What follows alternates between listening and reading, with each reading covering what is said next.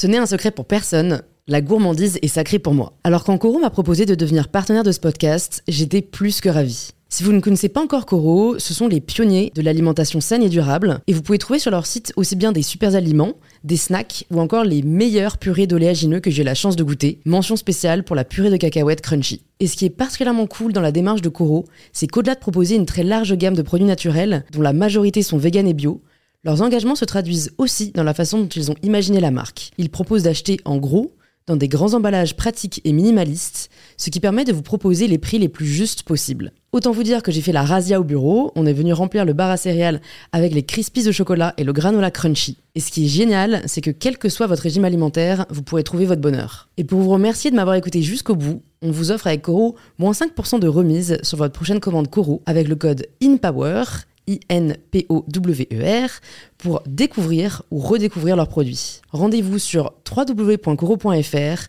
et surtout, régalez-vous.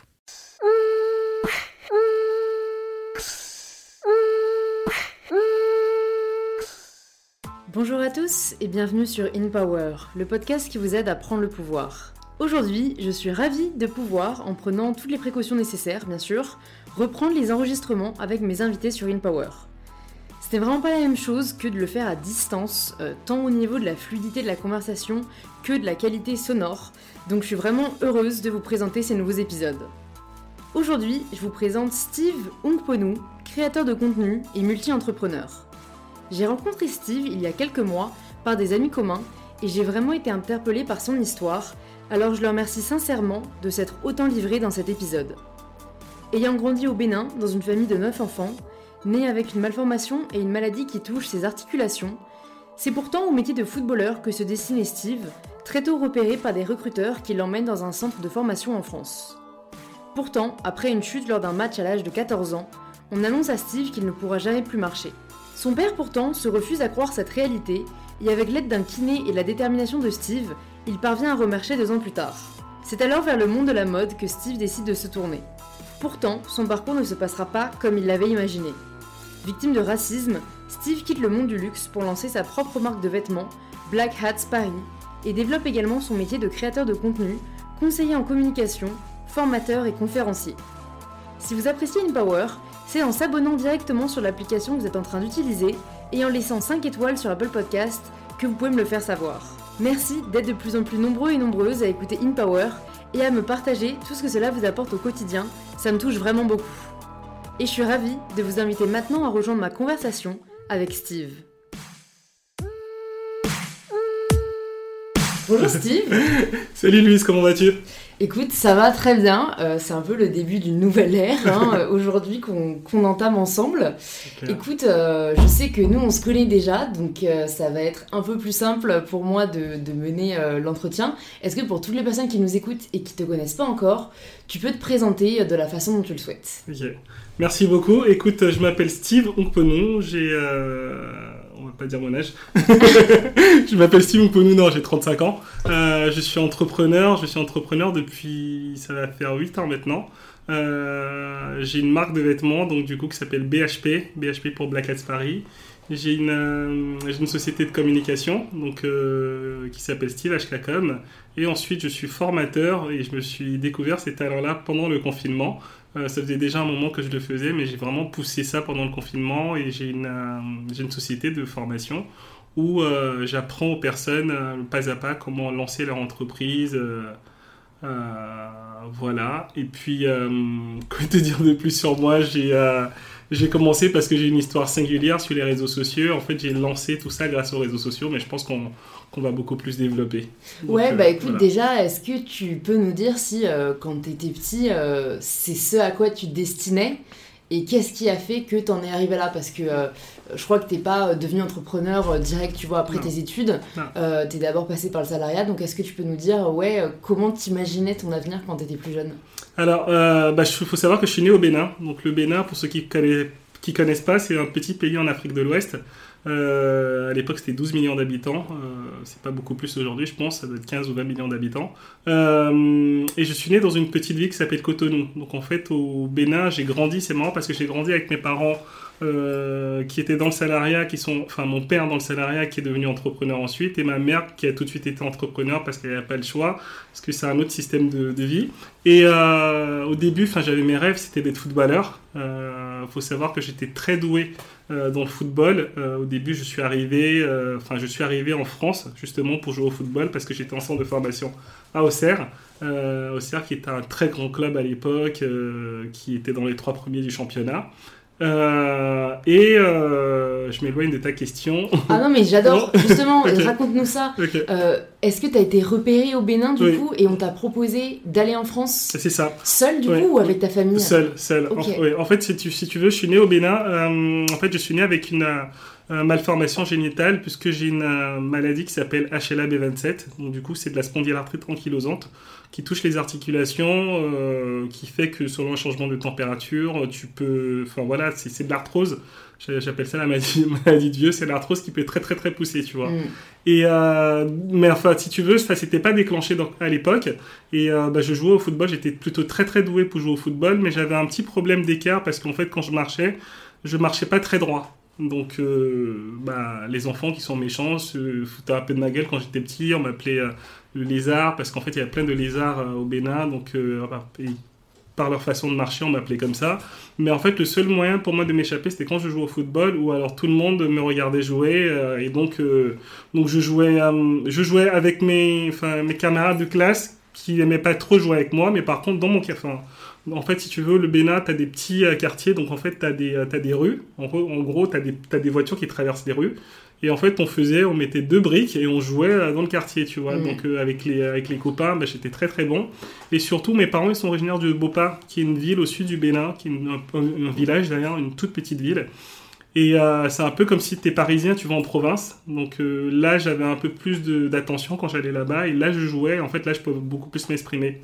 Et euh, en fait, c'était le un mec qui, euh, qui était le recruteur de OCR, qui était venu en fait parce qu'il faisait un jumelage entre la ville de mon père, euh, Bopa, et, euh, et une ville à côté d'Auxerre. En fait, ils sont venus pour, euh, pour faire le, le jumelage. Et c'est là qu'il a repéré, il a dit à mes parents, en fait, votre fils, il a un talent, il faudra vraiment le laisser jouer. Et au début, mes parents, ils voulaient pas, parce que, alors, faut savoir que je viens d'une éducation africaine, tu fais tes études, euh, c'est les cases, tu vois. Donc, euh, mes parents, ils voulaient pas du tout. Et, euh, et ma mère, euh, bizarrement, qui, qui vient de cette éducation aussi, a dit, bah, écoute, pourquoi on ne le laisse pas faire? Au pire, s'il se plante, ben voilà, il reprendra ses études. Et mon père, il voulait pas du tout. Et finalement, oui, ils m'ont laissé partir et je suis parti tout seul. À quel âge du coup? 14 ans. Ok. Ouais, 14 Mhm. ans, donc euh, c'est vrai que ça fait. Enfin, mon père m'a accompagné pour visiter les installations, pour voir comment ça se passait, mais euh, enfin, une fois qu'il a visité, il est rentré au Bénin parce qu'il il avait ses activités au Bénin. Mm, mm. Et je me suis retrouvé tout seul, euh, bah, jouer au foot, à- avec des rêves où je me suis dit, bah, j'ai envie d'être footballeur. Je me voyais déjà jouer pour l'équipe nationale du Bénin, enfin bref, avec plein de rêves. Mm. Et, euh, et en fait, je fais mon, je suis en sport, enfin, je suis en sport études. Et euh, en fait, on, a, on, f- on faisait plusieurs tests parce qu'on est plusieurs, il il c'est beaucoup de concurrence. Mm. On faisait plusieurs tests. Et pendant un test, pour, pour aller encore au niveau au-dessus, pour présélectionner encore d'autres personnes, je, je me blesse. En fait, c'était le. faut savoir que je jouais arrière latéral gauche. Je sais pas si tu connais un peu le football. Un peu, un peu. Mais je pense que ça parlera plus Donc, à ceux qui Voilà, regardent pour ceux, arrière latéral gauche, ça va être, euh, pour ceux qui ont regardé la Coupe du Monde, euh, j'ai oublié son nom. Mais bref, ça va être Patrice Evra en termes de modèle, voilà, Ouais. des personnes comme ça, c'est les gens que Google. Donc je joue arrière latéral gauche. Donc la principale, euh, le, le caractère principal, c'est que je courais très très très vite. Et euh, j'étais très bon en centre. Mm. Donc euh, j'étais, enfin voilà, j'ai fait un très bon match je, jusqu'à un moment où je me fais tacler, je tombe. Mm. Et euh, la personne qui me tacle, je me souviens encore, enfin c'est marrant parce que j'ai encore l'image dans la tête, la personne elle tombe sur moi et euh, je me relève plus. Donc c'est-à-dire que j'essaie de me lever, je me Ouais. relève plus, grosse douleur, euh, j'avais mal au niveau de la hanche. Et, euh, et donc, euh, enfin, on me porte une civière, on me ramène à, à l'hôpital. Euh, l'hôpital, on me dit, ok, euh, on va te laisser te reposer un petit peu. Euh, ça, ça va aller. Je reste un jour, deux jours à l'hôpital, euh, rien du tout. Enfin, si j'arrive pas à me lever, j'arrive même pas à me lever pour marcher. Ouais, tes muscles répondent plus en fait. Ouais, exactement. Mes muscles répondent plus, mon cœur ne répond plus, je, je ne comprends pas, tu vois. Et euh, c'était horrible. Donc euh, pour aller aux toilettes, enfin il, me portait pour que j'aille, enfin pour que j'aille aux toilettes, c'était vraiment, c'était horrible. Mm. Et euh, ce qui s'est passé, c'est que bah, mes parents, enfin, pendant un moment, ils n'ont pas dit à mes parents, euh, Ouais. parce qu'ils avaient peur de leur réaction ou ils pensaient que ça allait aller. Et euh, du coup, euh, enfin, mes parents, ils l'ont su. Donc mon père, il vient et euh, il dit bon, bah, écoute, là, on est au CR, euh, c'est peut-être pas les meilleures conditions pour, pour se soigner. On le ramène à Paris. Donc euh, il appelle tous les hôpitaux. Enfin bref, on, on, on prend un peu de temps à trouver des rendez-vous, mais bref, il arrive à, en fait, il a enchaîné mon père. Il faut savoir que il aime bien consulter plusieurs personnes pour avoir plein d'avis, tu vois. Ouais. Donc euh, on arrive à trouver des rendez-vous, dont le rendez-vous avec le professeur Saillant, euh, qui était à l'époque, le... enfin c'était en 98, donc c'était en juillet 98, c'était le, le médecin qui avait opéré Ronaldo, parce que Ronaldo, ce que je dis le vrai, pas celui d'aujourd'hui, Ronaldo s'était blessé, euh, il s'était blessé pendant la, enfin à plusieurs reprises, et c'est lui qui l'avait opéré. Donc on va chez, euh, on va, bref, on consulte tous les professeurs qui disent tous la même chose. Votre risque il marchera plus, laissez tomber, c'est fini. Donc toi tu te, à ce moment-là, enfin en tout cas, t'as un enfant, t'as 14 ans, tu viens pour jouer au football. Donc non seulement t'apprends que tu joueras plus au football, mais j'apprends que euh, bah, c'est fini en fait, que je ne marcherai plus, tu vois. Et euh, mon père il fait, écoute, on va, on va en voir d'autres. euh, tant qu'on n'a pas vu le meilleur, enfin ils fondait beaucoup d'espoir sur ce professeur-là. Et il lui dit, euh, il lui dit, ben écoutez, c'est fini, votre enfant il marchera plus. Enfin, faut pas chercher. Enfin, en tout cas, il lui dit pas. euh, il, il utilise un peu les formes pour le dire, mais en gros, il dit, faudrait vous, rendre compte à l'évidence, c'est fini. Et donc, euh, mon père, je le vois, il se fige, il dit rien. Et on sort de l'hôpital. euh, non, avant, il demande au médecin, mais est-ce qu'il y a une possibilité pour qu'il puisse remarcher? On fait, ben écoutez, si vous voulez, en fait, on va l'opérer.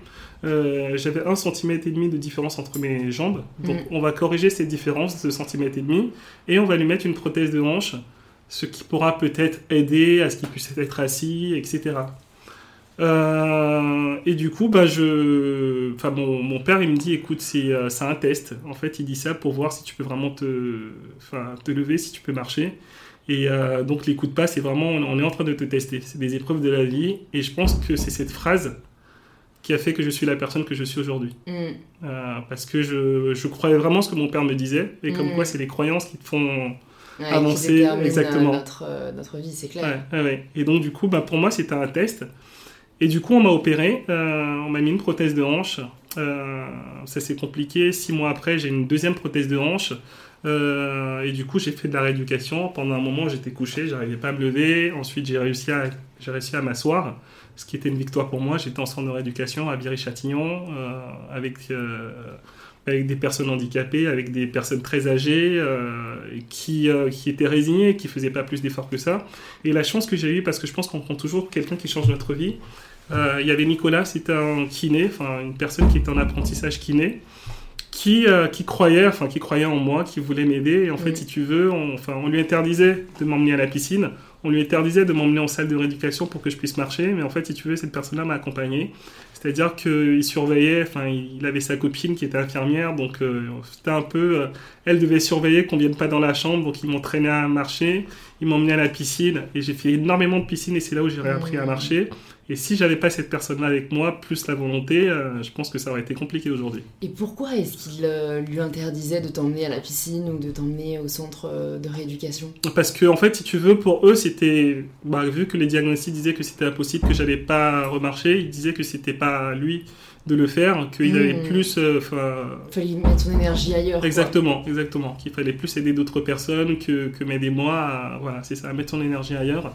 Et euh, en fait, si tu veux, j'ai eu la deuxième prothèse parce que j'ai essayé très vite de me lever et j'ai fait une, enfin, j'ai fait une rechute, c'est pour ça qu'on m'a remis une autre prothèse de hanche. Mm.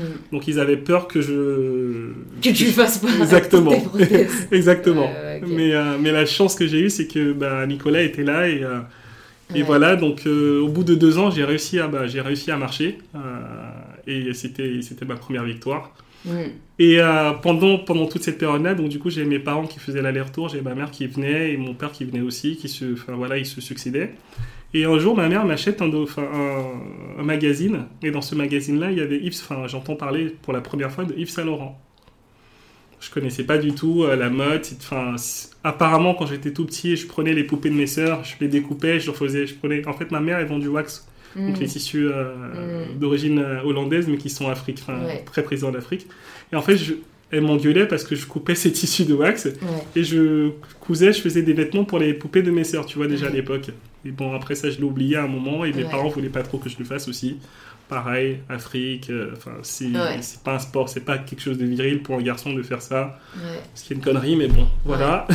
Les Euh. idées reçues, on le vit dur. Exactement, exactement. Donc je, bah, je continue. euh, enfin, je me découvre une passion pour cet homme, pour Yves Saint Laurent, et en fait, je dis à ma mère, je vais être le nouveau Yves Saint Laurent. Je lui dis, je vais être le Yves Saint Laurent noir. Et au début, ça l'a fait rigoler, elle rigole.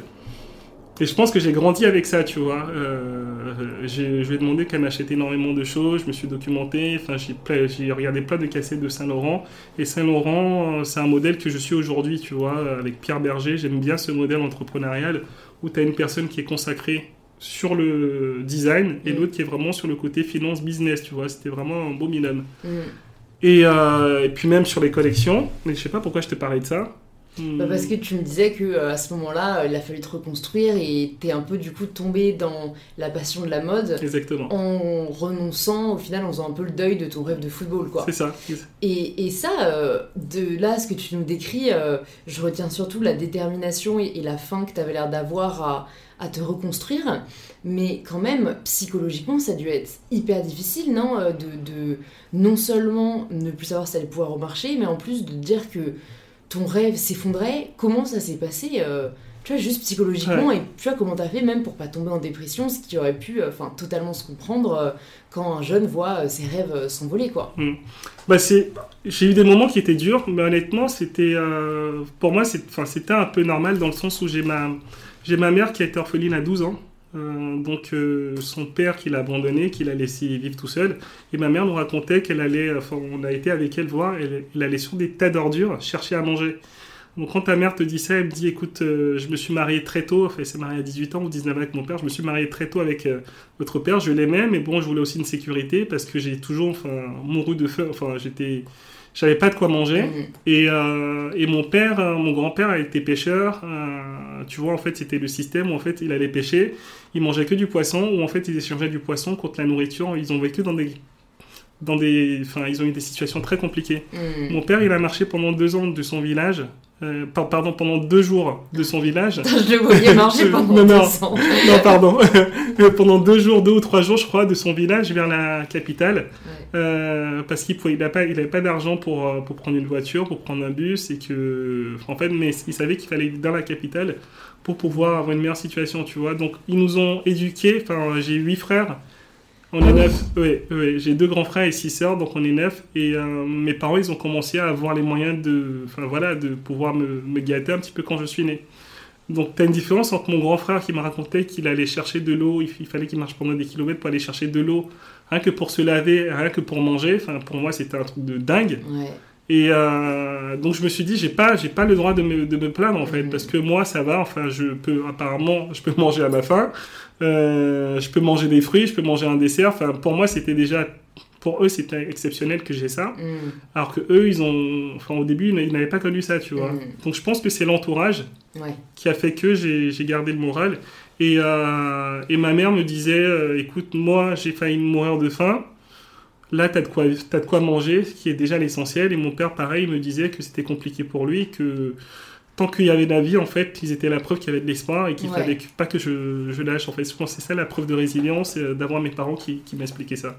Après, il y a eu des moments où c'était très compliqué, où euh, oui, je, je pleurais, où je j'y croyais pas, enfin, j'y croyais pas. En tout cas, je, ouais, déjà des, des périodes de down, mais tout de suite, euh, j'ai de la chance parce que mes parents, même au Bénin, ils m'appelaient tous les jours. Et ils me disaient, euh, tu vas y arriver, tu vas marcher, ça va prendre du temps, mais tu, enfin, tu vois, et le fait de me coacher, de me dire ça, Mm. pour moi, c'était possible Ouais. c'était possible et donc du coup c'était juste une étape de la vie et en fait j'ai une mère qui est très catholique et très croyante aussi qui me disait que c'était une épreuve de Dieu j'ai un autre rapport aujourd'hui avec la religion mais euh, mais Ça bon t'aidait beaucoup à l'époque, d'avoir en fait euh, la foi de tes parents ouais dans le fait que tu pouvais remarcher. Ils te l'ont transmise, quoi, c'est en ça fait. Un ouais, peu, euh, ouais. Non, mais c'est c'est hyper puissant. Et je me demande, depuis que, que tu nous as dit que ton père avait dit que c'était un test, tu penses que lui, c'était une stratégie volontaire de sa part de te dire ça pour que toi, tu, tu euh, conditionnes un peu ton cerveau à penser qu'il fallait que tu réussisses ce test? Mm. je pense qu'il a dit oui oui enfin clairement il a dit pour euh, Alors aujourd'hui, il me dit toujours qu'il y croyait, mais euh, honnêtement, je pense que c'était euh, une condition, exactement. Je pense qu'il a Mm. dit pour que je puisse y croire. Mais après, enfin, mon père, c'est l'un de mes modèles parce que c'est une personne qui, qui n'abdique jamais. Tu vois, mon père a toujours, euh, peu importe les difficultés, mon père ne lâchera pas. Enfin, il se bat tout le temps. Donc, euh, c'est aussi une partie. Enfin, je pense que c'est aussi une partie de, de sa personnalité qui, qui veut nous, qui veut nous transmettre. Tu vois, enfin, mon père, il a il est, euh, bah, il, il est né euh, dans son village là, à Bopa. Il a, il a marché pour venir dans la capitale. Il a fait des, des cours par correspondance. Euh, à l'époque, il était mécanicien. Il a fait des cours par correspondance pour apprendre la comptabilité. Euh, il a réuni des économies pour partir en Italie. Il était parti à, à Florence, je crois, à l'époque, pour travailler pour une société pétrolière. Ensuite, il est rentré. Enfin, je- il, le mec, il pousse. Il va toujours au bout de, des Ouais. choses. Et je pense que Peut-être que peut-être qu'il me disait ça pour euh, moi pour que je puisse y croire, mais euh, Mais pour lui, en fait, euh, si jamais ça se passait. Enfin, il faisait en sorte que ça se passe comme il le souhaite. quoi. exactement, c'est ça. Ouais, ok. Ouais, ouais. Trop cool. Bon, est-ce que du coup, pour, pour en savoir plus sur la suite, tu peux nous dire quand est-ce que tu sors de ce centre et quels sont tes, tes next steps, quoi, une fois que tu reprends une vie plus ou moins normale? Bon, écoute, je sors du coup en 2000, euh, deux ans après, euh, de, de cet hôpital, donc euh, je reprends, euh, je, je reprends mes études. Enfin, j'ai continué mes études entre temps. Ouais. J'étais par correspondance, donc je reprends mes études. j'ai une vie qui est à peu près normale. De temps en temps, j'ai j'ai des rechutes, je, je prends mes béquilles. Et euh, je continue mes études jusqu'à le deuxième test, et ça a été en. Je sais plus. Je suis à Cambridge, euh, parce que je fais, euh, je fais un échange et j'ai à Cambridge pour, pour faire mes études, pour faire mon- ma licence. Ah non, juste avant, juste avant j'ai mes vieux démons qui reviennent. Donc je dis à mes parents Bon, je pas payé tout le valeur je vais, je vais rentrer dans une école de mode après mon bac. Et, euh, et mes parents me disent, bah non, enfin tu peux, enfin mon père surtout, euh, c'est pas viril, tu peux pas faire ça. euh. Et il le dit cash comme ça, il Ah te dit pas, c- il te dit pas, je sais pas, c'est pas un milieu safe, il te dit c'est pas viril. Ah ouais, mon Putain, père il est, ah il est très. Ouais, ouais, ouais. Je l'adore, mais mon père, c'est- c'est la culture. Exactement, c'est la culture, tu vois. C'est, il me dit, enfin je vais pas dire le mot là, mais donc. un- en fait, je comprends l'aspect culturel voilà, qui, qui pèse beaucoup. De l'autre côté, euh, c'est un peu surprenant quand on euh, connaît euh, l'état d'esprit que tu nous as décrit. où pour lui, si tu te mets une idée dans la tête, c'est le travail, j'ai l'impression qu'il paye. Et en fait, il l'appliquait pour lui, mais, Exactement. mais pas pour toi. Exactement. Et tu verras en fait avec le, avec l'expérience, euh, il y, a un- il y a un contraste aussi avec mon père, tu vois. Ouais. c'est que bah, en fait il avait son idée des choses et euh, il fallait bah, il fallait suivre ses idées donc je Mm. pense que pour lui la santé c'était important j'allais y arriver mais euh, en fait si tu veux à un moment de ma à un moment de mon- mes études enfin mon père il a il était salarié il est monté petit à petit Euh, ensuite il a lancé son entreprise d'import-export de pétrole euh, qu'il était en train de développer et en fait il avait un rêve que je reprenne ça Hmm. et c'était son rêve à lui, tu vois. Ouais. Et, euh, bon, à l'époque, je m'affirmais pas assez pour lui dire que c'était son rêve à lui, mais moi, je voulais pas du tout le faire. Ouais. Donc, euh, bah, je, je- en fait, au début, je commence cette école de mode, mais en fait, si tu veux, il m'a il me la laisse- il m'a laissé faire. hein. Hmm. Euh, à côté, heureusement, quand il y avait la merde d'un côté, il faut dire, écoute, laisse le faire. Ouais.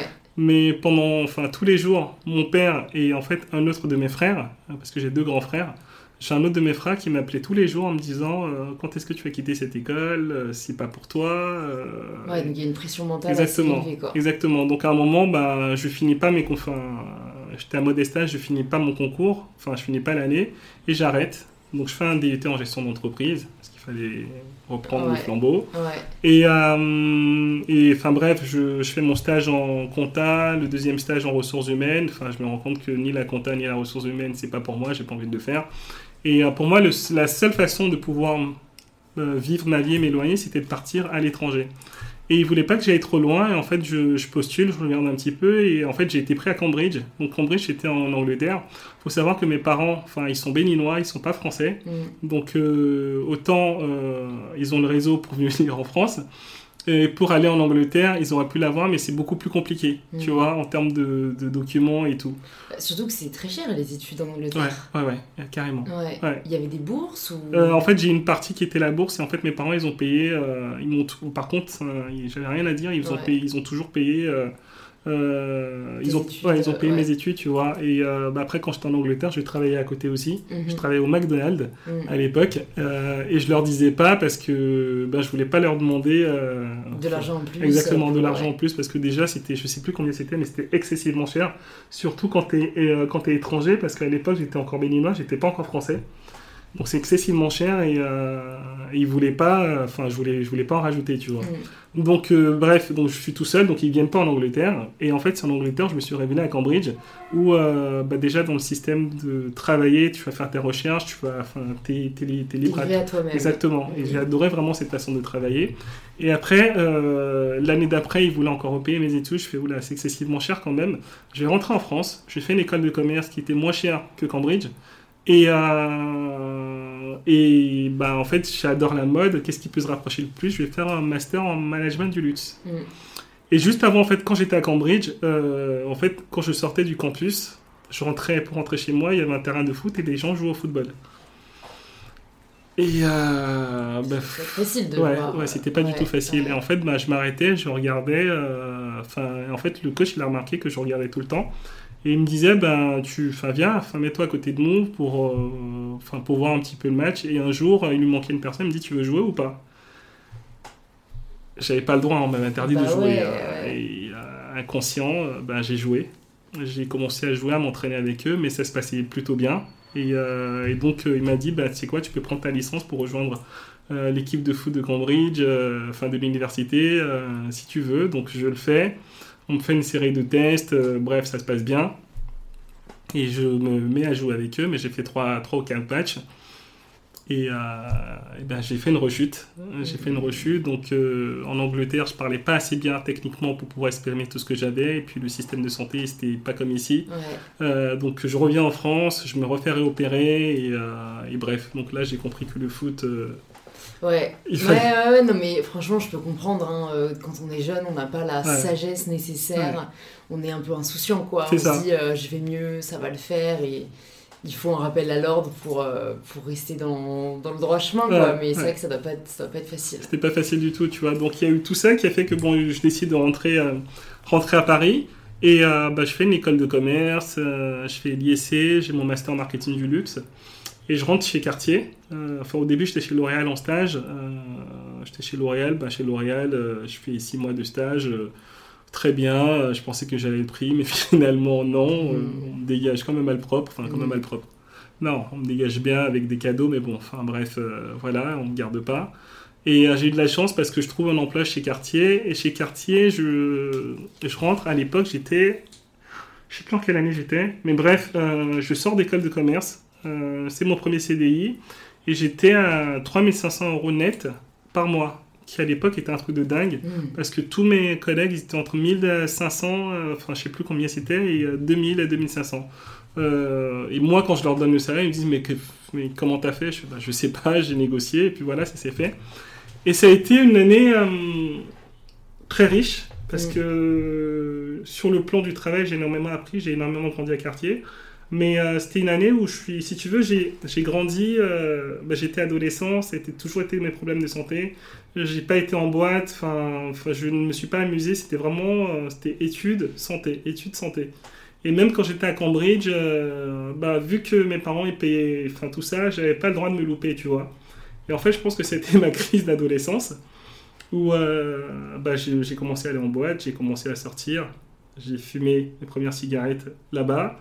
Euh, je fume plus aujourd'hui, tu vois, mais, euh, mais bref, j'ai fait toutes les conneries euh, pas possibles en fait, si tu Mm. veux, à cette époque-là. Et, euh, et c'était franchement, c'était indécent, c'était indécent. J'étais, en fait, je, je sortais, j'avais plus de valeur. Pour moi, je, enfin, à un moment, je me suis, enfin, en fait, un jour, je me suis rendu compte que c'était que l'argent, c'était que les sorties, c'était que des choses futiles.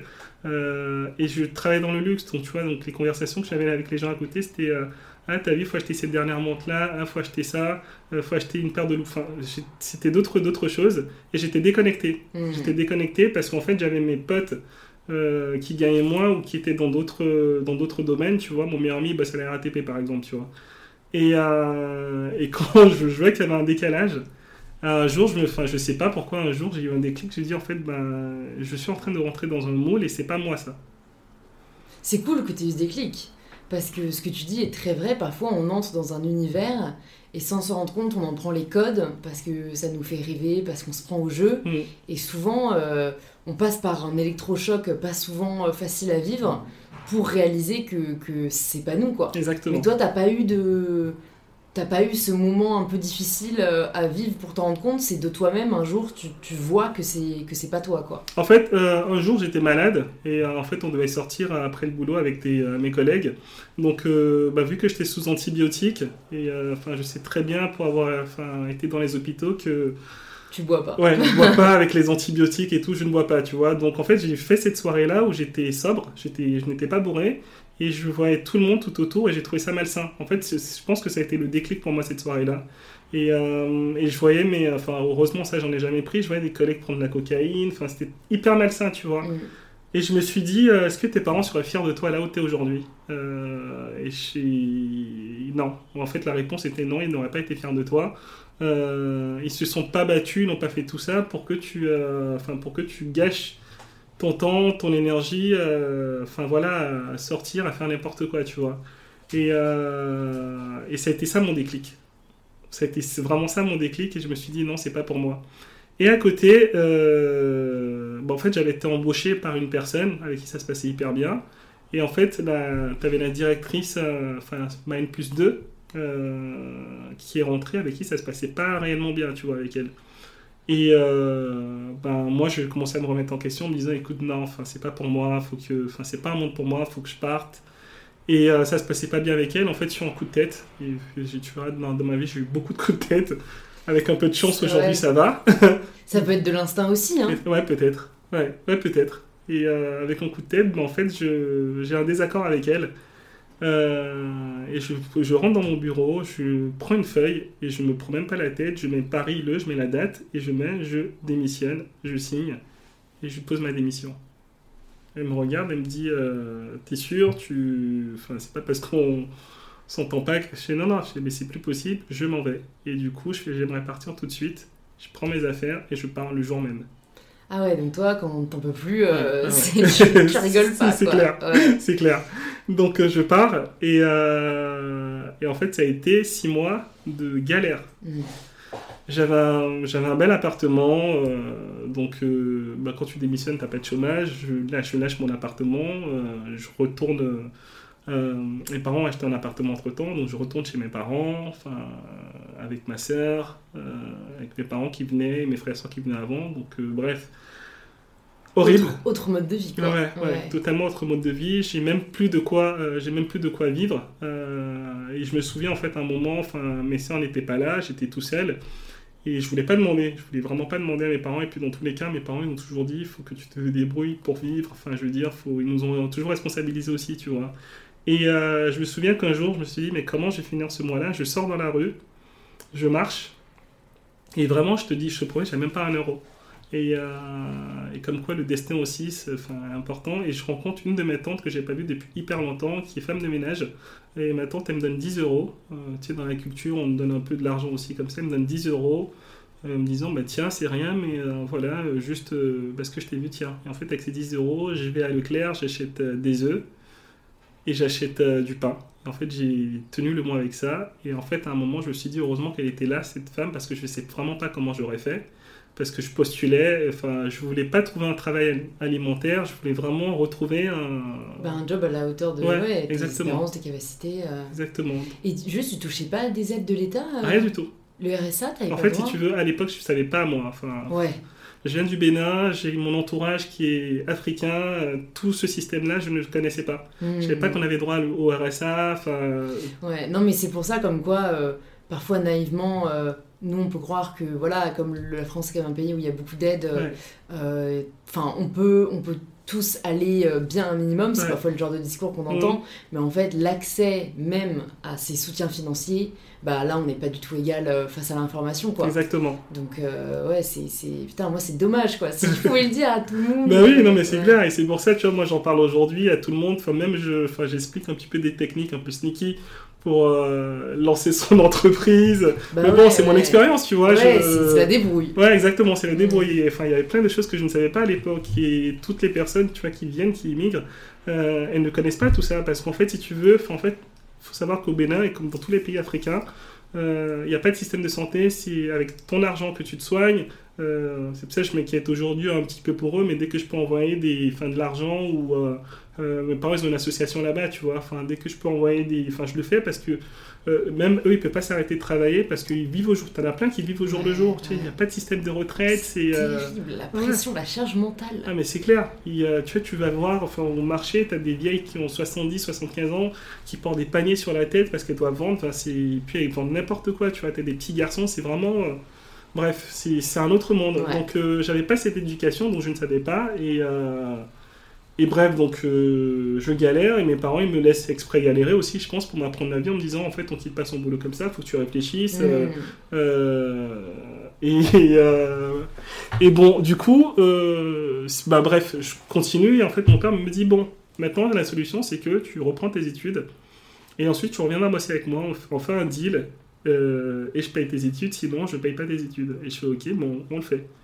Donc je reprends mes études, je fais un billet en finance et euh, moi je voulais faire le même billet en finance à ce moment-là. Je commence à réfléchir pour être entrepreneur. J'ai mon frère qui lance une entreprise à côté, qui vend des stylos à l'étranger. Bref, euh, il se casse la gueule, ça marche pas.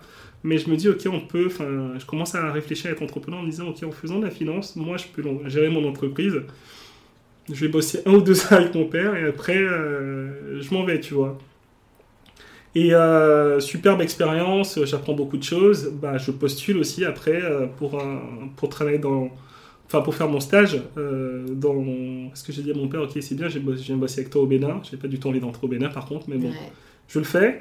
Mais par contre, laisse-moi prendre l'expérience ici pour pouvoir le faire, tu vois.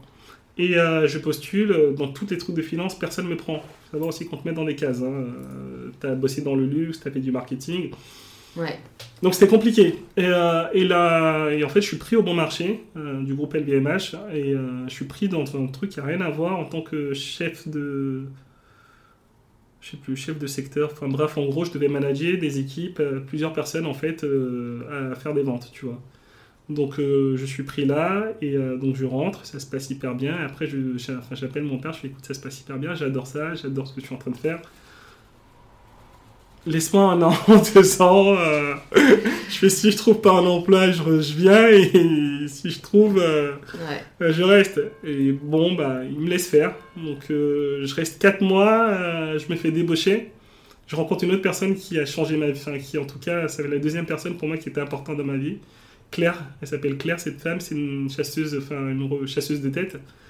Au bout de 4 mois, je la rencontre, elle a un litige, bref, je, règle son litige, elle me donne sa carte, elle me dit tenez, il y a un poste pour vous, euh, enfin il y a un poste qui se libère chez Burberry euh, pour que vous fassiez, euh, pour que vous soyez, euh, enfin bref, responsable de secteur, on va ouvrir au Faubourg Saint-Honoré, enfin voilà, toujours dans le luxe, hein, et, en fait, ça se passe très bien au bon marché, mais je sais pas pourquoi je me suis dit que je suis en stage, je sais pas ce que ça va donner après, ok, je prends le risque, je m'en vais. Et j'avais mon mentor à l'époque, je lui dis écoute, je vais partir, c'était le directeur, euh, enfin, le directeur euh, du bon marché. Je fais je vais partir et tout. euh, il m'aimait bien, il me fait écoute, tu fais une connerie, tu dois rester deux mois, on va voir comment on va faire, comment on va faire après pour te faire évoluer. Je fais non, mais écoute, j'ai une possibilité, enfin, j'ai déjà fait une expérience. Ok, là tu me vois en tant que stagiaire, mais j'ai une expérience quand même, je peux m'en sortir. Et en fait, bref, il me laisse partir, je pars. Un autre échec là-bas. Je je m'entends, enfin bref, en fait, je, je manage un mec qui voulait ma place, donc qui avait 30 ans de maison, qui a toujours été vendeur, qui voulait ma place, et je manage une fille euh, qui, avec qui je m'entendais pas, euh, qui avait pas de, avait pas de dialogue. Euh, je manage quatre autres personnes. Ça se passe plus ou moins bien. J'ai un poste. Il y avait une autre personne qui était sur un autre secteur, mais qui voulait mon poste. Bref, c'était Il n'y avait pas d'aliment des planètes, non, quoi. non, non, il n'y avait pas d'aliment des planètes, il fallait que je me batte tous les jours. Et au-delà de ça, j'avais ma boss, qui va être ma future boss dans mon nouveau, enfin, dans, un- dans une expérience future, qui était une raciste, mais comme pas permis, qui utilisait des mots, mais, euh, elle s'appelle Lydia Misto, mais c'est dame, enfin, bref. Euh, voilà. Et, euh, et en fait, si tu veux, je, à un moment, enfin, on me valide, on valide mon, ma période d'essai. Donc, euh, parce qu'au au- au-delà de ça, enfin, c'était ma N plus 2, mais ma N plus 1, ça se passait hyper bien avec elle. Euh, malgré toutes les difficultés, bref, on valide ma période d'essai. Et en fait, un jour, un, mois après, cette boss-là, enfin, celle qui est raciste, elle vient, elle me dit euh, Bref, on me licencie. On me licencie parce que, euh, je sais pas, il trouve une raison, je sais plus laquelle, manque de coordination avec mes équipes, manque de communication, enfin. Ouais, prétexte fallacieux. Exactement. Et euh, on me licencie, euh, j'en parlais à mes parents, mes parents me disent écoute, c'est pas grave, on va pas, enfin, on va pas au prud'homme, c'est pas, c'est pas grave, tu vas trouver autre chose. Et, euh, j'appelle bah, cette chasseuse de tête Claire. Et je fais Claire, écoute, j'ai été licencié. Euh, bah, en plus, elle avait, entre guillemets, une petite responsabilité parce que c'est elle qui t'avait dit va là-bas.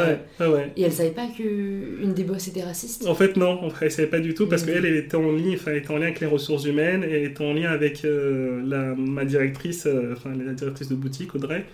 Qui, était, qui était bien, tu vois, donc elle savait pas du tout. Donc, donc ouais, tu lui en parles Ouais, je lui en parle, mais je veux pas du tout, au contraire, moi j'étais content, enfin, c'était mon premier gros c'était mon premier échec pour moi, tu vois, c'était le truc où... Euh, avant, j'ai toujours, enfin, pareil, au bon marché, ça se passait bien, quartier, j'ai toujours T'es toujours parti avant que ça se passe ouais, mal. Ouais, et en mm. fait, avant, j'ai toujours fait le job aussi, tu vois. Et là, c'était la première fois, je faisais pas le job, enfin, je faisais pas le job, où c'était très compliqué, tu vois. Mm. Et c'est ce que je dis aujourd'hui aux personnes, je fais quand ça se passe mal, franchement, partez. Enfin, la vie, elle est tellement courte, faut pas mm. se faut pas se rassurer en se disant ça ira mieux. Exactement. je pense que c'est la chose humaine et rationnelle à faire au début, c'est de se dire ça va aller, il faut que je prenne sur moi.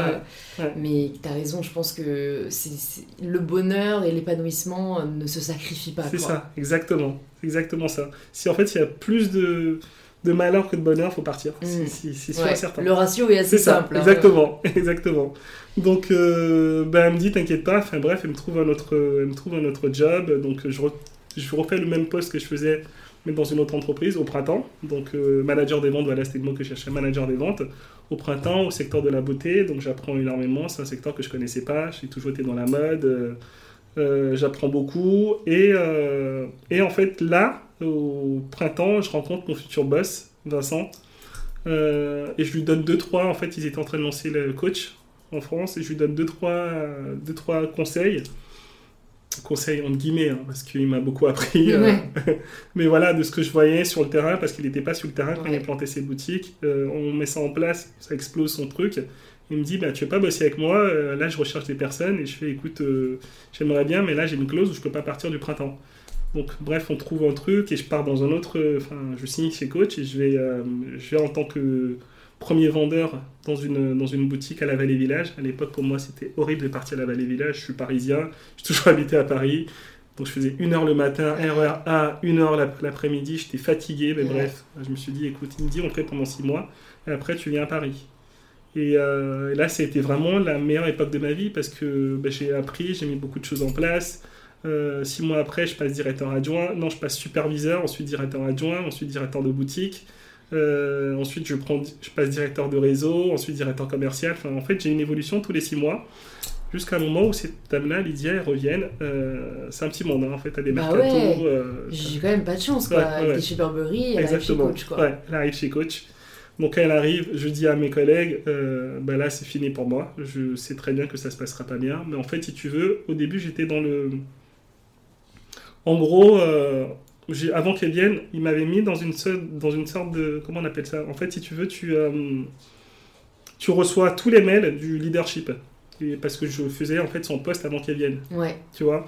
Et en fait, ils ont oublié d'enlever de, mon, mon, adresse mail du leadership.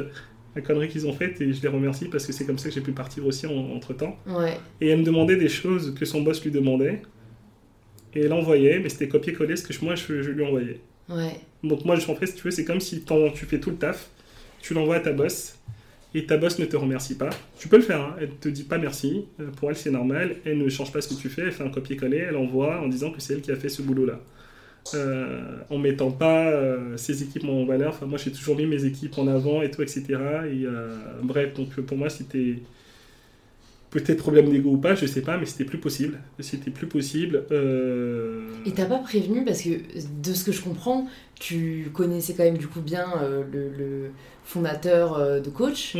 Euh, C'était pas le avez- fonda- c'était le directeur euh, France, Ok, mais. euh, mais celui qui a lancé en France, ouais, bon, ouais. vous avez quand même une relation plus Ah, pardon. professionnelle. Non, non, pardon, en fait, elle est venue prendre sa... Il est parti, en fait. Ah ouais, d'accord, Ouais. parce que j'allais dire, sinon, euh, tu le prends pas un moment, tu Non, te dis, écoute, je suis désolé, mais voilà, c'est le racisme. Ah, non, mais c'est clair. Faut les exposer, Ah ouais, bien sûr. Non, non, non, en fait, si tu veux, c'est qu'il est parti, et j'avais le... Enfin, le DRH qui m'a recruté à l'époque, avec qui je m'entendais bien aussi, qui est parti. Ah Il y avait beaucoup de turnover chez Coach. Il y avait plein de personnes qui étaient parties, donc on était euh, trois euh, directeurs de boutique à l'époque. euh, Et elle qui arrive au-dessus, elle quoi. qui arrive Mm. au-dessus, tu vois. Donc, euh, donc non, c'était, enfin, c'était, c'était compliqué de, de prévenir. Donc bref, vu que ça se passait bien, en fait, j'ai toujours, j'ai été le meilleur directeur d'Europe, le plus jeune directeur. Enfin, j'ai toujours eu des performances.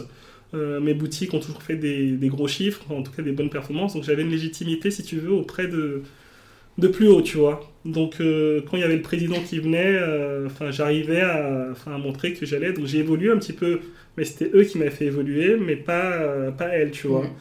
Donc je sais pas pourquoi, j'en ai, je, je l'ai pas signalé. Et, et en fait un jour, donc je postule pour être vice-président Europe, qui était son poste à elle. hein. Euh, je postule pour, euh, pour, enfin, pour ce poste-là. En fait, elle avait le titre sans vraiment l'avoir, mais, euh, mais voilà, il y avait le poste qui s'est libéré. Et, et j'entends, attends, qu'est-ce que j'entends? J'entends, enfin bref, je passe dans les bureaux et j'entends elle dire avec la personne des ressources humaines, non mais attends, on va quand même pas mettre en noir à la tête de l'Europe. Et là, c'était le moment où pour moi, c'était... En fait, si tu veux, je gagnais très bien ma vie. J'avais un salaire entre, je sais pas, 8 et 10 000 euros euh, net par mois. Euh, ce qui était, euh, pour moi à l'époque, en tout cas, personne n'avait ce type de salaire. Dans mon entourage, personne l'avait. Euh, j'ai commencé au SMIC quand je suis rentré chez Coach. Donc, en fait, je m'accrochais à ça en disant, ok, t'as déjà fait une connerie. Euh, Ouais, ouais. Tu peux pas laisser ça, tu vois. fait plus ou moins l'erreur Ouais. euh, dont on parle, qui est de ça. dire t'as sacrifié un peu en te disant euh, ça va aller, Ouais. euh, demain ça sera mieux quoi. Exactement. Et tu peux pas faire ça, tu vois. Si, Bah c'est revenu au galop quoi. Exactement. Et, et donc, donc je, je dis, écoute, bah, rupture conventionnelle, il faut que je parte. Là, j'entends, j'ouvre la porte, et je fais, bah, c'est marrant parce que je viens de passer là, et je fais un gros coup de bluff, et je fais, j'ai juste enregistré ce que vous avez dit, donc euh, là, c'est où vous me faites ma rupture, ou ça va au prud'homme. Ouais. Donc, euh, ils me disent, non, mais non, mais t'as mal compris, et tout, etc. Je fais, bah, en fait, non, mais c'est... Bah, L'enregistrement ment pas. hein. Ouais, ouais, j'ai pas mal compris, c'est c'est vraiment comme ça. Donc, ils ont essayé de, enfin, ils ont, ils ont essayé de, de trouver des, euh, des personnes qui allaient dire des choses contre moi, tu vois. Enfin, ils ont, ils sont allés Ouais, ils voir. sont pas laissés faire. Ah ouais, vraiment la politique. Ils sont allés voir des personnes qui ont, ils ont proposé de leur de les payer, euh, leur donner une prime exceptionnelle euh, s'ils faisaient des faux témoignages sur moi. Donc euh, j'avais une bonne partie de mon, ma team avec qui j'étais lié. Donc ma team est venue me rapporter ça. Euh, Il y en a d'autres qui l'ont accepté, qui ont pris le chèque, qui l'ont fait. Euh, mais entre-temps, euh, j'aurais dit, bon ben voilà, ok, si vous voulez, on ira jusqu'au bout. Moi j'ai ça, on va au prud'homme, on va voir ce qui va se passer. Et j'ai pu avoir ma rupture conventionnelle et je suis parti. Donc là tu touches le chômage. donc là, je touche le chômage. Et, euh, et en fait, là, juste avant ça, Instagram, ça commençait à fonctionner. Euh, Enfin, avant ça, je commençais déjà à parler de mon expérience. Enfin, euh, je parlais de mon expérience avec les réseaux sociaux. Je parlais de, du fait que j'ai eu des problèmes de hanche. La communauté me, me suivait surtout pour ça. Donc ça c'est en quelle année après pour qu'on Je euh, je suis parti quand de chez Coach? 2016. Ok, 2016. Ouais. Et donc euh, c'est aussi en 2016 que tu as commencé sur Instagram? J'ai commencé en 2012. Ah ouais d'accord. ah ouais, early adopter Ouais, comme on ouais, dit. hein. ouais. J'ai- commencé au tout début, en, en fait, en 2012. En 2012, je, postais des photos de chats, euh, de bâtiments, enfin, comme tout le monde, quoi, tu vois. Bah, euh. limite ça s'appelait pas encore euh, Bubble ou un truc comme ça au début euh, Non, Non, t'as eu Instagram. Ouais, Instagram, mais c'était le vieux truc, là, c'était un logo de merde. Enfin, c'était. euh, Enfin, je me souviens, c'était plus. euh, Il n'y avait pas de stories à l'époque. Ah ouais, non, c'est clair, c'est arrivé Ouais, bien ouais, après ça. ouais, ouais, exactement. Ok, Et, euh, ok. Donc, euh, bah en fait, donc du coup, enfin, je postais ça et en fait, ce qui a fonctionné, c'est que le jour, j'ai posté une photo de moi tête baissée. Je t'avais parlé de cette photo, non? Oui, Ouais. avec ton chapeau? Exactement, avec mon chapeau où on voyait pas ma tête et bref, je parlais de Et ce qui est marrant, parce que je suis revenu, en fait, pendant un moment, t'as ton message, enfin, des fois, par paresse, tu postes une photo parce que voilà, tu as envie de poster une photo. Mais euh, en fait, au début, je donnais énormément de conseils de développement personnel, de confiance en soi. Enfin, j'expliquais vraiment les choses profondément et j'avais ma communauté qui me suivait pour ça, tu vois. Et, euh, à un moment, je me suis perdu aussi, euh, mais bon, on en reparlera. Et euh, pourquoi je te parle de ça? Tu postes la photo, tête baissée. Voilà, je poste la photo tête baissée. Ouais. Cette photo, elle fait un gros buzz. J'ai beaucoup à l'époque, pour moi, j'ai 1000 likes, c'était un truc de dingue. J'ai une centaine de commentaires. Je fais what the fuck, comment cette photo elle peut fonctionner, tu vois? Enfin, je- j'essaie de comprendre. Je fais ok, c'était la première fois où je postais une photo de moi. Et je reposte une photo le lendemain, juste moi sans chapeau. Que dalle, ça marche pas. Et je suis ok, d'accord, c'est pas moi. Ouais. Et je reposte une autre photo le jour d'après, pareil, tête baissée, et ça fonctionne. Et en fait, là, et c'est ce que j'explique aujourd'hui euh, quand je travaille, quand j'accompagne des personnes, en fait, c'est un concept qui fonctionne. Mm. faut être authentique, faut être vrai, mais euh, il y a le storytelling qui est hyper important. Donc, ce que les gens ils voulaient, c'est que c'était qu'ils voyaient pas ma tête, ils voyaient une. Enfin, en fait, ils pouvaient. je- je suis assez extravagant comment je m'habille. Là, après le confinement, je m'habille pas euh, machin, mais euh, je suis assez extravagant. Donc, on savait pas si c'était un homme ou une femme, euh, et on savait pas qui c'était sous la photo, un peu comme les Daft Punk. Donc, d'une part, ça a touché les personnes, et je pense que d'autre part, c'est que l'histoire, je racontais mon histoire, où en fait, ah oui, j'ai eu ce chapeau. En fait, je suis rentré pendant que j'étais chez Coach, je suis rentré dans une boutique et une dame me dit Vous devez acheter ce chapeau, ce chapeau il va changer votre vie. Et euh, elle me dit ça, je lui dis Enfin, pour moi, enfin, j'analysais tout, je suis elle est très forte. Elle fait Comment un chapeau va changer ta vie Elle dit n'importe quoi, tu vois. Et, euh, et j'ai eu plein de formations quand j'étais chez Coach en sachant, enfin, il t'explique euh, la morphologie. comment sublimer un vêtement, enfin, je suis passé, j'étais vendeur hein, avant de, de Mm, monter, mm, tu mm, vois. mm. Donc, donc en fait, je savais que le chapeau, ça allait me, me donner une prestance et euh, l'attention allait être portée sur la partie haute que sur la partie basse de mon corps parce que des fois, je peux boiter encore, tu vois. Et bref, donc du coup, j'achète ce chapeau et en fait, je raconte toute l'histoire autour de ça et, euh, et voilà. Donc c'est comme ça que, au début, je me fais appeler de Black with the Black Hat euh, parce que je cherchais un nom, le noir au chapeau noir, je trouvais que c'était pas beau Mm. je cherche un nom qui est un peu plus marketing, un peu plus commercial, et je travaille mon identité, je travaille vraiment, je travaille ma personnalité pour la mettre en avant sur les réseaux. Et, euh, donc, euh, pour ça, j'ai fait des études en marketing, donc j'ai vraiment marketé ça. Et, euh, c'est comme ça que j'ai eu ma communauté petit à petit. Et, euh, donc, oui, en fait, Instagram, ça fonctionnait à l'époque. Et je racontais mon histoire à ma communauté en disant, ok, ben, ils savaient que j'étais chez Coach. Pareil, je montrais des looks de chez Coach. Quand t'es une fille, comment tu peux assembler les vêtements et tout, etc. Et en fait, à un moment, je fais, bon, j'en ai marre. Euh, je partirai, euh, je sais plus ce que je donne comme date. Telle date, je m'en vais, je démissionne de chez Coach et je, je me lance en tant qu'influenceur et je lance ma marque. Et j'ai dit, euh, bah, pour le faire, en fait, je, bah, là, il y avait déjà les stories. J'ai fait, ok, je, je fais une story, je m'engage à le faire et je l'ai mis en actualité à la une. Mm. Et je fais telle date, je pars. Et, euh, et en fait, si tu veux, j'ai ma communauté qui a commencé à me suivre. Et euh, je me suis dit, ok, il y a un truc à faire, faut que je parte, faut que je parte. Je suis plus allié avec cette boîte. Bon, en même temps, mais je gagne bien, je peux pas partir. Enfin bref. Euh, Est-ce que tu savais que t'allais partir à l'époque? Il y avait déjà eu euh, À l'époque, oui, gros. En enfin, fait- t'avais, t'avais déjà obtenu ta rupture conventionnelle? Non, non, non, non. En fait, dès qu'elle est venue, dès que cette femme elle est venue, j'ai T'as posé un peu ce défi. Ouais, j'ai posé ce défi en disant, ok, c'était en janvier, je fais à la fin de l'année, en décembre, moi je m'en vais. Donc euh, je savais pas comment, je me suis dit, bon là, je vais paquer un maximum euh, pour, euh, pour Ouais. pouvoir vivre et pour pouvoir lancer mon activité. Et entre-temps, j'ai eu ma première, euh, c'était en 2016, où j'ai mon premier, euh, ma première euh, opération rémunérée, et c'était avec Petit Bateau. Donc, petit bateau qui fait la campagne Strap in the City. Euh, et on était trois. Il y avait un japonais, il y avait un allemand qui avait beaucoup plus de followers que moi. Euh, je, je crois qu'ils avaient 500 000, 1 million, je sais plus combien ils avaient. Et bref, la campagne, moi, on choisit, on choisit mes, mes, mes contenus. Et ensuite, on prend mes droits ensuite pour les exploiter sur plusieurs supports. Mm. Et je fais waouh, comment euh, comment c'est possible, tu vois? Et euh, je crois que c'est Caroline qui me dit t'as un potentiel de dingue. Vraiment, concentre-toi sur ce truc-là, tu peux en faire quelque chose. je je m'y connais un peu, essaie, de, essaie de pousser, de chercher d'autres partenariats. Et là, je commence à chercher, à postuler, à envoyer des. Enfin voilà, à voir. euh, je commence à découvrir le monde de l'influence. Et, euh, et à côté, euh, je me dis, bon, je sais pas combien de temps ça va durer ce truc-là. Je commence à avoir des partenariats.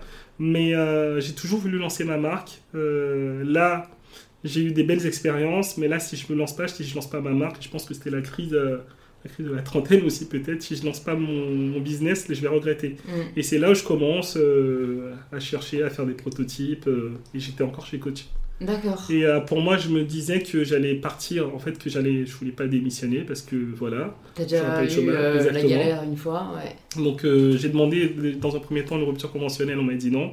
J'ai demandé trois fois la rupture conventionnelle, on m'a dit non. Et en fait, les, enfin, les as se sont alignés. Et il y a eu euh, cette histoire qui a fait que ça a facilité que je puisse avoir ma rupture. D'accord. Et donc je quitte, euh, bah, je quitte coach et, euh, et là c'était c'est- la meilleure décision. Enfin, c'est Ouais. la meilleure chose qui me soit arrivée de ma vie en fait, si tu Mm. veux. dans le sens où ben, l'influence, je rencontre énormément de personnes, je fais mon réseau, je rencontre Guillaume qui est mon mentor, Guillaume Gibaud. Comment Euh, tu l'as rencontré, Guillaume Euh, en fait, Guillaume, je l'avais contacté sur Instagram euh, parce que j'étais fan, enfin, l'entrepreneuriat, je voulais apprendre énormément. Euh, je le contacte sur Instagram pour pouvoir euh, pour le rencontrer et euh, je pense que comme 150 personnes, il me répond pas parce qu'il doit être trop sollicité. Il me répond pas et en fait, un jour, il y a y a le compte Instagram Paris. qui parle d'influenceurs à connaître, top 10 influ- influenceurs à connaître, et il parle de moi. Et il suivait ce compte-là, donc il m'envoie un mail en disant Je viens de te découvrir sur un post. Euh, ça dirait qu'on fasse un café. Euh, J'avais un truc à faire, mais bref, j'ai annulé euh, tout de suite, je suis parti. Et c'est comme ça que je l'ai rencontré. En fait, on devait prendre un café. Enfin, il m'a dit J'ai pas beaucoup de temps. euh, C'est avant de travailler, 20 minutes, on restait deux heures, on parle énormément, je lui parle de mon projet, il me dit écoute, ça me parle ton projet, euh, je pourrais t'aider et tout, et etc. Et c'est comme ça que je l'ai rencontré en fait. Et donc là, ton projet, c'était euh, de lancer ta ligne de chapeau. Exactement. Ok. Donc c'était de lancer ma ligne de chapeau. Donc au début, j'ai toujours voulu lancer une marque de mode, de vêtements au début, tu vois. Et euh, en parlant avec lui, il me dit, mais en fait, t'es connu parce que t'as un chapeau, il faut que tu partes sur un marché de niche avant de grandir. Enfin bref, on travaille toute la stratégie ensemble. Et il m'aide vraiment, bah, il m'aide vraiment à lancer, à lancer ma marque. Donc c'est-à-dire que euh, en fait, on faisait un point tous les 2-3 mois. Euh, bon, après, j'ai fait pas mal d'erreurs aussi à côté. Euh, et Est-ce que tu peux juste nous parler peut-être de ces erreurs? Parce qu'en fait, je trouve qu'on apprend parfois beaucoup Ouais. plus des erreurs que des succès. Mm. Donc peut-être si tu peux nous partager quelques erreurs principales que tu as faites et qu'aujourd'hui, tu, tu, voilà, tu recommencerais pas. Bah, en fait, dans un premier temps, il m'a dit qu'il fallait que je trouve un prototypiste. Donc, euh, je tape prototypiste sur Google. Le premier qui apparaît, euh, ça s'appelait Industrie du cuir. Elle est surtout pas là-bas, la pauvre. Euh, elle est adorable comme d'hab, mais c'était trop cher. Mm. Donc, je vais, je fais mon prototype et mon prototype, il me coûte 3000 euros à l'époque pour faire un sac. Mm. Il faut savoir que à la fin, enfin en tout cas maintenant un prototype, j'ai pu avoir des prix à 250, 300 euros. Ouais, c'est clair. Donc, euh, donc ça, c'est une erreur à faire. En fait, si tu veux, il faut... On a tellement envie de faire des choses qu'on faut prendre le temps de- d'analyser, de, voir plein de personnes. Et avant elle, j'avais vu deux, trois autres prototypistes aussi qui me sortaient le même prix qu'elle. Tu vois, donc ça, c'est une erreur. C'est vraiment euh, pour trouver son prototypiste. Euh, dans un premier temps, il faut Google, mais il faut aller voir des maroquiniers, il faut aller voir des personnes qui peuvent être pas forcément vos concurrentes, euh, qui, qui vont vous donner euh, Des comment- infos, quoi. des infos. ouais. Et en fait, même si les marques ne veulent pas le faire, en fait, la- l'astuce qui va être importante, ça va être aller voir les, euh, les fabricants. Donc, euh, un mec, un vendeur, par exemple, dans une boutique d'indépendants, il va connaître l'endroit où tu vas le vendre, où tu vas voir un cordonnier, il pourra savoir où est-ce que tu pourras trouver. Voilà, c'est ces erreurs-là que j'explique un petit peu dans mes formations à ne pas faire, tu vois. Donc, euh, ça, c'est hyper important. Qu'est-ce que j'ai fait aussi Euh, Le prix. En fait, je sortais du luxe. Donc pour moi, c'était normal pour moi de mettre un certain prix. Euh, je sais pas, pour moi, acheter un sac à 495 euros, ça me choquait pas parce que j'avais des cartes de chinois, j'ai plein de Français, j'avais plein de touristes qui venaient, qui achetaient des sacs à l'appel et qui partaient. Mais en fait, ils achetaient ce sac-là parce que il y a Coach qui a marketé. La marque, elle est connue. Mmh. Donc ils achetaient un logo, ils achetaient pas un sac. Mm. Tu vois? Donc euh, j'ai euh, pareil en termes de matière. Moi, je voulais vraiment les meilleures matières. Donc j'allais chercher un cuir taurillon. Enfin, c'était le meilleur cuir. euh, c'est la fleur euh, de peau de la vache, tu vois. euh, dans un premier temps, je pense que c'est bien de vouloir mettre des, Des matières nobles. ouais, des matières nobles, mais en fait, il faut, c'est le prix qui va vraiment déterminer de vendre sa marque, surtout quand on n'est pas connu. Euh, Qu'est-ce qui va être important aussi, c'est euh, pareil, la doublure, je voulais, euh, je voulais une doublure, euh, je voulais un tissu spécifique par doublure. Donc ça, ça nécessitait d'aller chercher d'autres tissus. Alors que si j'avais uniformisé, j'aurais gagné en coût. En fait, la marge est importante, tu vois, et tout est important pour la marge. Enfin bref, j'ai eu pas mal d'erreurs comme ceci aussi. où le vendre J'avais mon réseau, et heureusement, bah, vu que je gérais Printemps, Galerie Lafayette, j'avais ce réseau-là, donc euh, j'ai pu distribuer mes produits-là. Mais en fait, en les distribuant, euh, je me disais, euh, ok, ils sont dans cet endroit-là. Euh, j'ai pas fait de Facebook Ads, enfin de Google Ads, enfin voilà, il y a pas mal de publicités que j'ai pas fait aussi pour mm. pouvoir référencer, tu vois. Qu'est-ce que je peux te sortir? Au total, j'ai perdu 100 000 euros. 100 000 euros en faisant des erreurs avec cette marque-là. les salons, euh, en fait, on me disait qu'il fallait faire des salons professionnels, donc il fallait faire un Who's Next. C'est très bien, c'est un très bon salon, mais en fait, les salons, il faut les faire à partir du moment où ton prix il est correct. Euh, à partir du moment où tu as préparé ton salon. Ah oui, une erreur très importante que j'ai fait, le, premier salon que je fais. Donc on me dit, tu vas trouver tes fournisseurs, euh, dans les, tes distributeurs dans les salons. Ok, bah, j'ai mes produits. J'en avais 4. pour faire une collection, en fait, il faut un minimum de 9 produits et il faut décliner dans plusieurs modèles.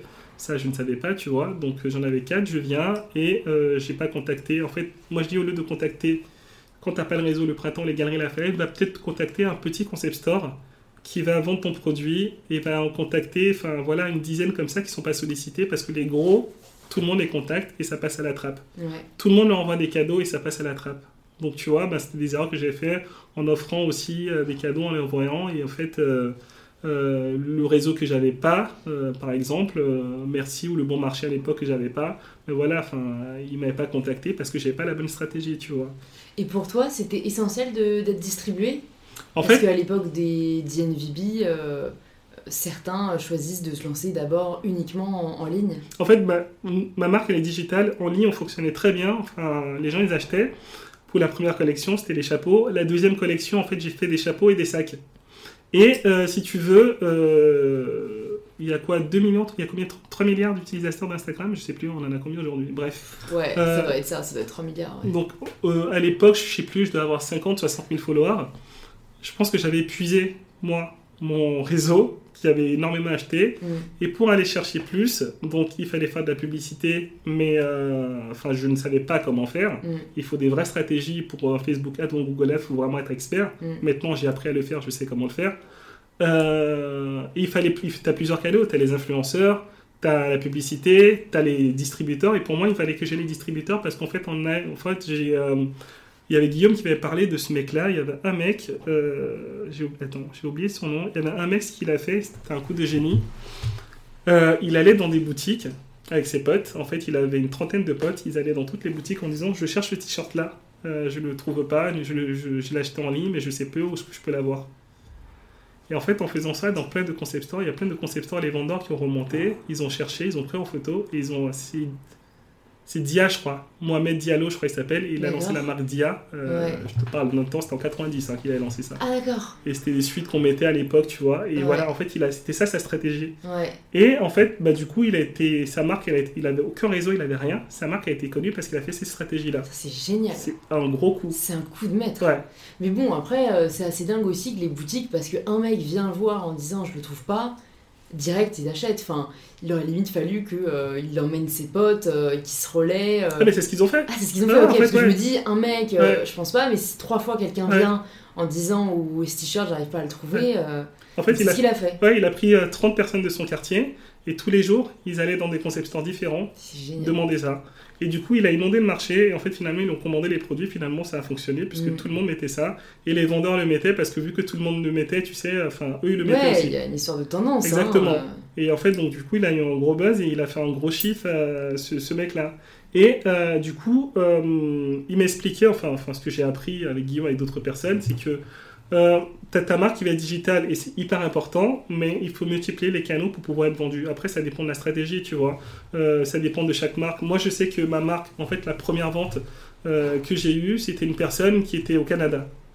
Donc, le, le réseau en ligne a fait que, mais à un moment, quand on a commencé à avoir beaucoup plus de commandes, moi, ça me saoulait de Et je, je le dis, hein, ça me saoulait de faire mon packaging, de, de gérer, d'envoyer mes colis tout seul.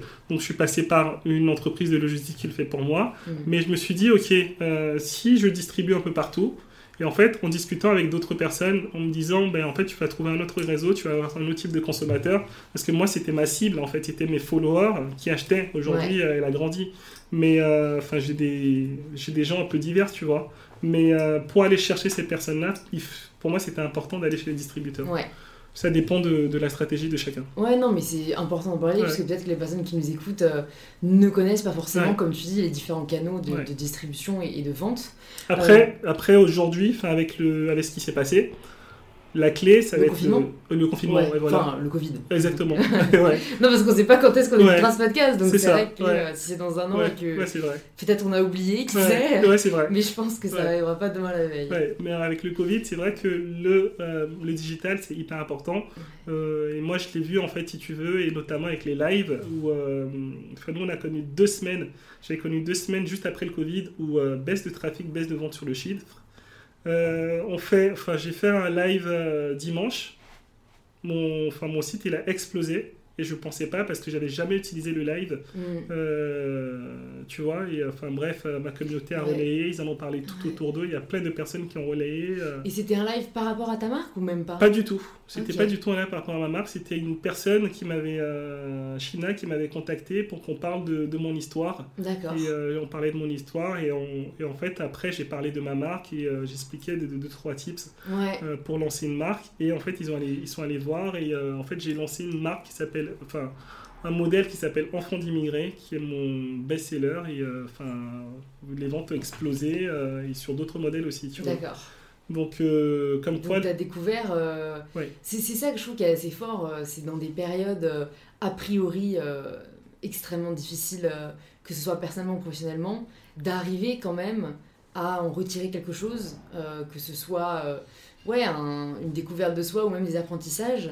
Euh, tu as découvert d'autres trucs toi pendant cette période euh, Ah ben moi, c'était... moi, le confinement, c'était la meilleure période de ma vie pour moi. Enfin, a- parce- Après coach ou avant coach? Parce que Euh, tu avais dit quand même que c'était. Bah, euh, coach, la- ouais, c'est, en fait, coach, j'étais coach, c'était la meilleure partie de ma vie, une des meilleures parties de ma vie parce que chez coach, je me sentais invincible, c'est-à-dire que tu fais une action, tu réussis l'action, t'en fais une autre, puis tu réussis et en fait, ça te donne confiance en toi, Ouais, tu vois. ouais, ouais. Et j'étais en- et à chaque fois que j'ai des moments de doute, et d'ailleurs c'est ce que je dis à chaque fois aux personnes, rappelez-vous des moments où vous avez vous, vous êtes senti bien, et en fait prenez cet état d'esprit-là. Et euh, moi à chaque fois j'ai un doute.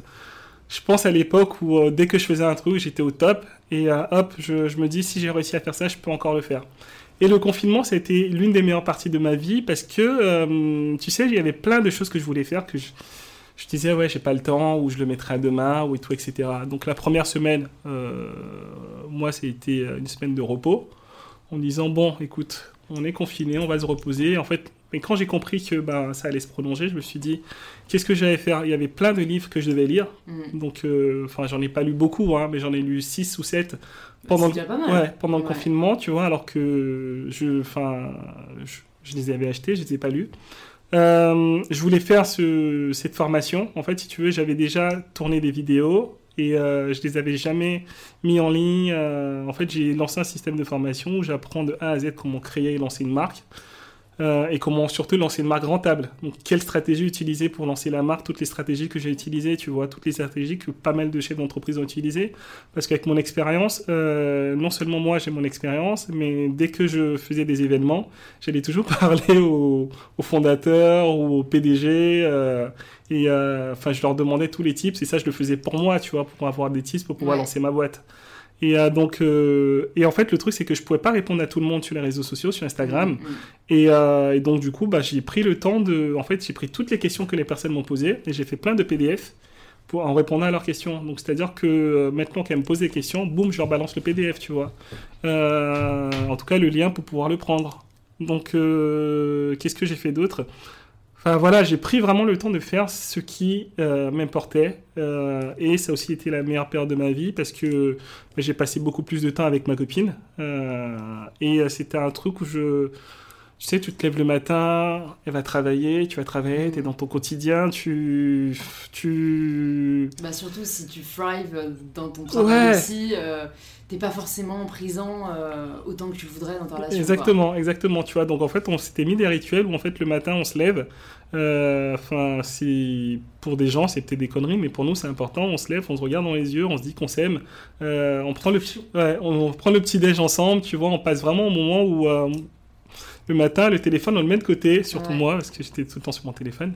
On le met de côté, on prend le petit déj ensemble. Une fois qu'on a passé ce moment-là, ben après, euh, moi, je me suis mis dans une sorte de rituel.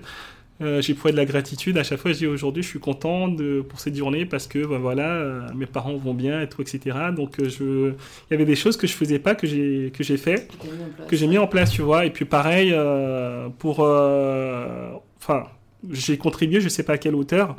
Mon site, je l'ai mis en, enfin, le site de la marque Black Hats, je l'ai mis en stand-by et j'ai redirigé vers un Emmaüs. Parce que bah, quand j'étais en galère, j'étais chez Emmaüs pour acheter des vêtements et j'ai appris qu'Emmaüs, qui se finançait tout seul, allait fermer. Et pour moi, c'était important pour moi de soutenir cette association. Donc, euh, enfin, tout le trafic, je l'ai dirigé vers Emmaüs. Finalement, euh, j'ai remis le site hier soir en ligne. Euh, il y a 5 millions d'euros qui ont été levés pour Emmaüs, tu vois. Donc, euh, on, sait, qu'on a participé. donc, j'ai pu faire du bien. ça m'a fait du bien. en quoi ça a été bien?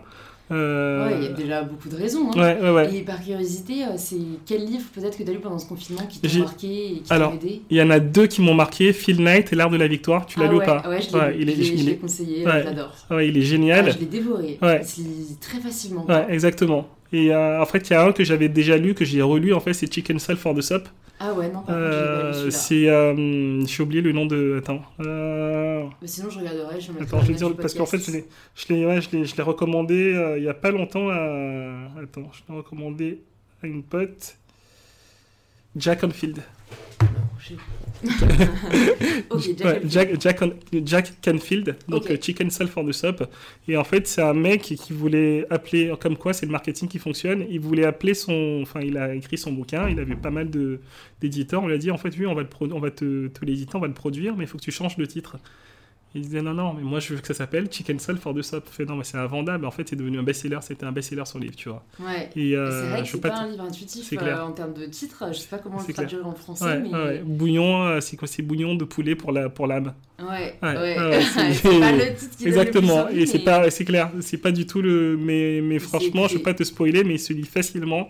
Il est incroyable. Et en fait, en le relisant, tu le en tout cas, ouais, tu découvres de nouvelles choses. Donc, euh, il y a ces deux-là qui m'ont parlé. Ok, trop cool. Donc, euh, donc voilà. Alors, euh, l'heure tourne. C'est un des podcasts pour l'instant les plus longs que Pardon, je suis très bavard. J'adore. Moi, franchement, j'écouterai des podcasts de deux heures et j'en écoute, mais je sais que c'est pas le cas de tout le monde. Mais que, en tout cas, ce qui me fait plaisir, c'est que sur InPower, la majorité des gens écoutent jusqu'au bout. mais du coup, je vais, je vais te poser la question signature du podcast. Et dans tous les cas, enfin, ce qui est cool, c'est que comme tu es aussi créateur de contenu on peut trouver ton histoire et, tes vidéos euh, dans tous les cas sur Instagram ou sur YouTube euh, pour celles et ceux qui, ont été euh, interpellés. Mais ouais, du coup, la question signature, c'est ça signifie quoi pour toi prendre le pouvoir de sa vie? C'est une très bonne question, ça. En fait, c'est mon mantra. Non, mais c'est génial, c'est génial. En fait, je, bah, pour répondre à ta question, prendre le pouvoir de sa vie, pour moi, c'est beaucoup de choses. je, suis certain qu'on est tous avec un talent, et, et je dis tout le temps, il faut trouver son talent.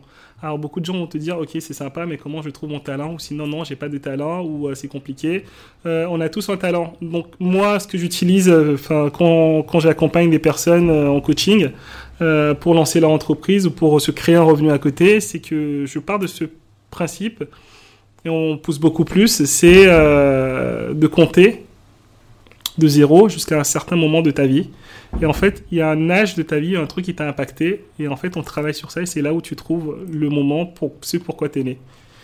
Bref, euh, pourquoi j'utilise ça euh, Ça, ça permettrait de savoir quelle est ta raison de vivre. Ça permettrait de savoir, en tout cas, où ce qui t'a fait te sentir bien, ou ce qui t'a fait te dire, ce qui t'a fait te sentir mal, tu vois. Et en sachant cela, c'est ta raison de vie et c'est pour ça que tu sais pourquoi il faut que tu prennes, enfin, prennes contrôle de ta vie. Et euh, je repose souvent la question. La question, c'était quoi? C'était. Euh, ça signifie quoi pour toi prendre le pouvoir de sa vie? Donc, la question prendre le pouvoir de sa vie, c'est tout simplement, ce, enfin, ne pas tolérer que d'autres décident pour toi. c'est ne pas tolérer que d'autres décident pour toi, c'est-à-dire que tu es né pour une raison. il y a des milliers de spermatozoïdes, il y en a un seul qui arrive à faire une personne. Donc c'est-à-dire que déjà depuis tout petit, il s'est battu pour que tu existes, tu es arrivé dans le monde. Et moi à chaque fois je dis aux personnes qui ont failli être, enfin, dont les parents ont failli les avorter encore plus, euh, ou qui ont des difficultés à naître encore plus, parce qu'en fait tu as une mission de vie. Et, euh, donc si, euh, si tu as envie de je sais pas, voyager, bon, en ce moment après le Covid c'est compliqué, euh, bah voyage. Si, euh, en gros, on a, il faut laisser une trace sur ces terres. Et on vient pour laisser une trace sur ces terres. Donc pour moi, prendre le contrôle de sa vie, c'est de plus subir. On ne peut pas aider tout le monde, mais tout le monde peut aider quelqu'un. Tu vois, c'est cette phrase que je sors. Très, très belle phrase. Ouais. Je crois que ce sera peut-être le titre de l'épisode. bah écoute, trop cool, on a de quoi faire. Bah écoute, merci beaucoup euh, Merci à- sur. Merci à toi, Louise. Je, je suis C'était désolé, super. j'étais trop bavard. Ah non, mais franchement, sur le podcast, c'est jamais trop. Donc, pour les personnes qui nous écoutent et qui souhaitent en savoir plus sur toi, où est-ce que tu veux les rediriger? Alors, euh, bah, sur mon site internet steveonkponou.com, S-T-E-V-E-S-H-O-U-N-K-P-O-N-O-U.com. Ce sera dans les notes du podcast, au pire. Exactement, et sur mon site internet, il y a mon compte Instagram, c'est le même nom, Steve Onkponou. Il y a ma chaîne YouTube, c'est le même nom, Steve Onkponou.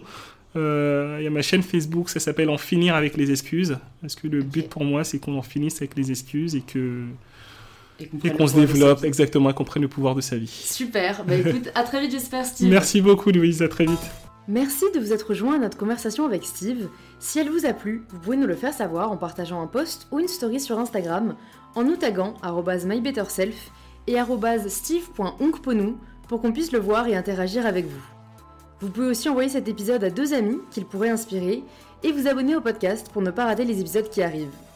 Je vous remercie d'avoir écouté cet épisode jusqu'au bout, vous êtes les meilleurs auditeurs et auditrices du podcast, et je vous dis à très vite pour un tout nouvel épisode d'InPower. Power.